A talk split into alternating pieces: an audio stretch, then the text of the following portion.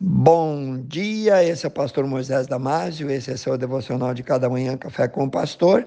Hoje falando sobre por que viver uma vida fútil.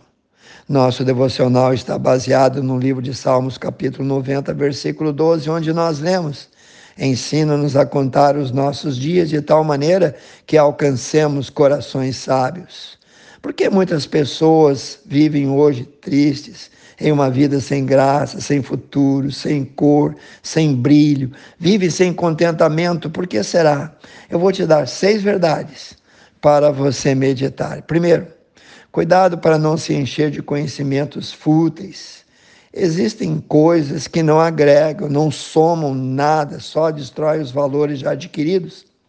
Uma grande maioria tem o seu prazer, o seu foco nas fofocas, nos boatos, são escravos das novelas. É a atriz que trai o marido, o ator que foi detido por consumo de drogas, o vizinho que abandonou a família. A vida dos outros é sempre mais interessante para ele do que a sua, e a desgraça dos outros traz-lhe alento, traz-lhe contentamento, porque ele folga com a injustiça simplesmente porque gente assim ignora o fato da existência da mais pura e perfeita vontade de Deus. Dois, outros se sentem inseguros porque nunca se contentam com o que têm, são ligeiros para tirar o corpo fora como se não fossem culpados de nada. A culpa sempre é do outro. Acima de tudo, são os eternos descontentes. Quanto mais têm, mais querem. A ambição pelo poder, pela aquisição de bens materiais,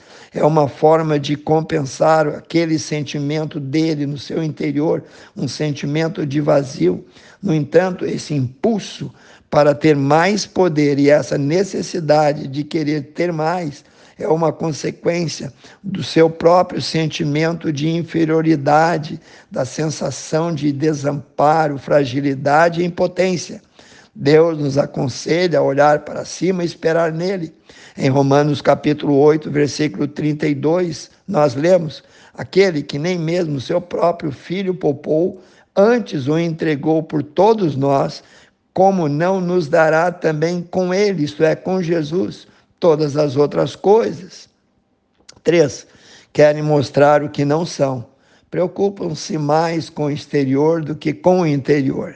É de suma importância que o vizinho veja ele passar com um carro novo, ou que a amiga o veja com uma roupa de marca famosa, enfim, preocupam-se mais com a sua reputação, dinheiro, beleza, conhecimentos gerais, do que com o que os outros pensam e esperam dele, do que com a sua consciência do que o que Deus pensa e espera dele. Então, por que muitos vivem essa vida inútil, fútil? Quarto, tem medo da velhice. Envelhecer significa aproximação da morte o fim da existência, onde tudo termina e nada mais tem volta. O horror que eles sentem pelo envelhecimento é o medo de morrer e de se tornar tão repugnante quanto o outro que ficou cego, surdo, gagá. Ele, acima de tudo, teme o destino da sua alma, pois não tem certeza de vida eterna. Quinto lugar, sistematicamente precisa do reconhecimento e dos elogios dos outros.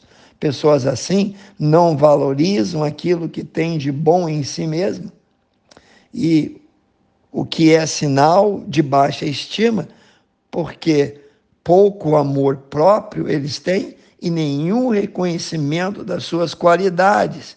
Por isso precisam reconhecimento dos outros e dos elogios para se tornarem assim realizados, admirados ou até mesmo paparicados. Esperam ganhar um elogio que lhes conceda fama e lhes traga algum sentimento de prazer.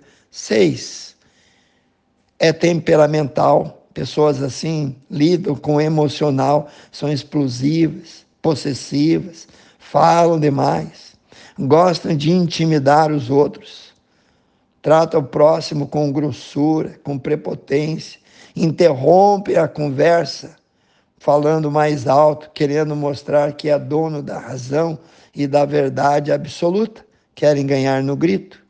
Eu te aconselho, fique fora e longe dessas pessoas. Mais um conselho, Salmos 32, 8 diz: Instruir-te-ei, ensinar-te-ei o caminho que deves seguir, guiar-te-ei com os meus olhos. Portanto, meu querido, viva uma vida diferente da maioria. Não se aliste num exército de tolos. Faça a diferença entre todas essas pessoas. Faça a diferença entre um mundo já corrompido. Deixe Deus te assumir.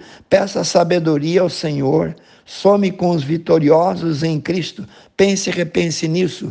Vamos orar, amantíssimo Deus eterno Pai, que as tuas bênçãos, ó Pai, estejam sendo derramadas sobre esses que ouviram. Dê entendimento, dê conhecimento, dê sabedoria, Senhor, a cada um. Eu te entrego cada um sobre os teus cuidados. Ore e peça em nome de Jesus. Amém. Se você gostou, passe adiante a seus vizinhos, amigos, seus grupos, e eu te vejo no próximo café com o pastor.